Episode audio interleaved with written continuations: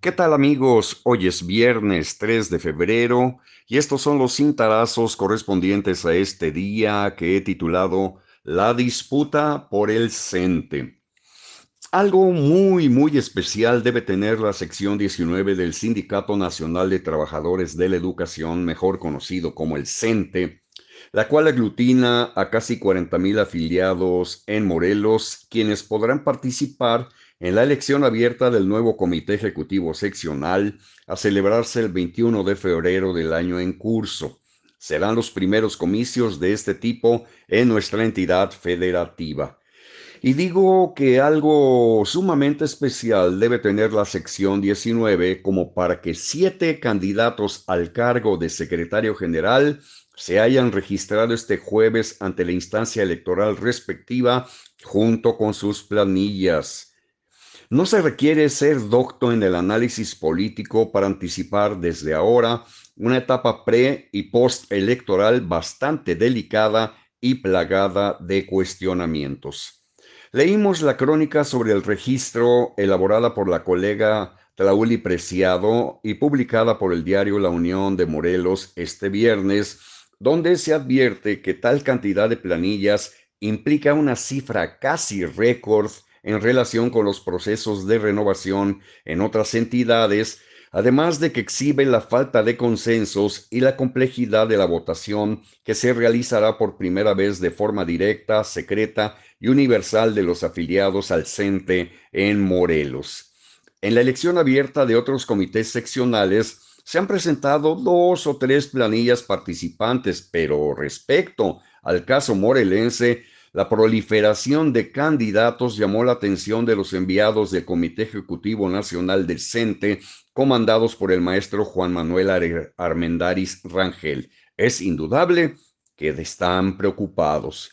¿Quiénes acudieron a registrarse en tiempo y forma? Van los nombres sin ningún orden de importancia.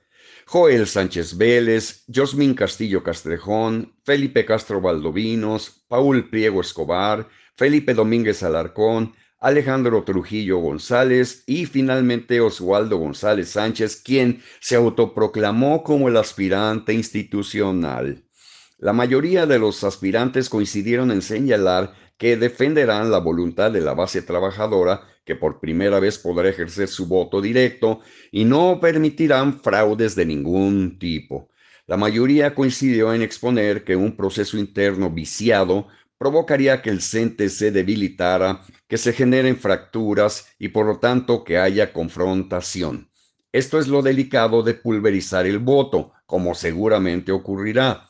Como se ven las cosas, es segura la aparición de conflictos el día de la elección y en la etapa postelectoral. Se nota que los emisarios del CENTE Nacional no conocen a la raza morelense. Según la información publicada por la, por la colega Tlauli Preciado, el Comité Nacional de Elecciones emitirá el lunes el fallo sobre las planillas que fueron validadas al haber cumplido con los requisitos. La misma colega informó que el jueves por la noche se buscaban acuerdos para reducir el número de planillas, de lo cual este viernes no se sabía nada en concreto. Cuando predominaba el dedazo en muchísimas designaciones de dirigentes seccionales ahora sepultadas en el pasado, los enviados del Comité Ejecutivo Nacional del CENTE buscaban llegar a los congresos seccionales con una planilla unificada. Eso sería lo ideal en esta ocasión, pero el problema de fondo es que abundan los tiradores al cargo que dejó vacante Gabriela Bañón Estrada, haciendo evidente que algo muy, pero muy especial debe tener esa demarcación sindical como para que abunden los aspirantes a alcanzar el cargo de secretario general.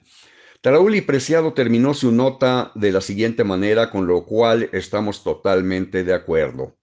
escribió la colega, todos tienen claro que para el Comité Ejecutivo Nacional del CENTE, Morelos es un foco rojo en cuanto a seguridad por la complejidad del proceso y el riesgo de que el grupo institucional no gane ante la diversidad de planillas. Por lo tanto, no se descarta ningún escenario.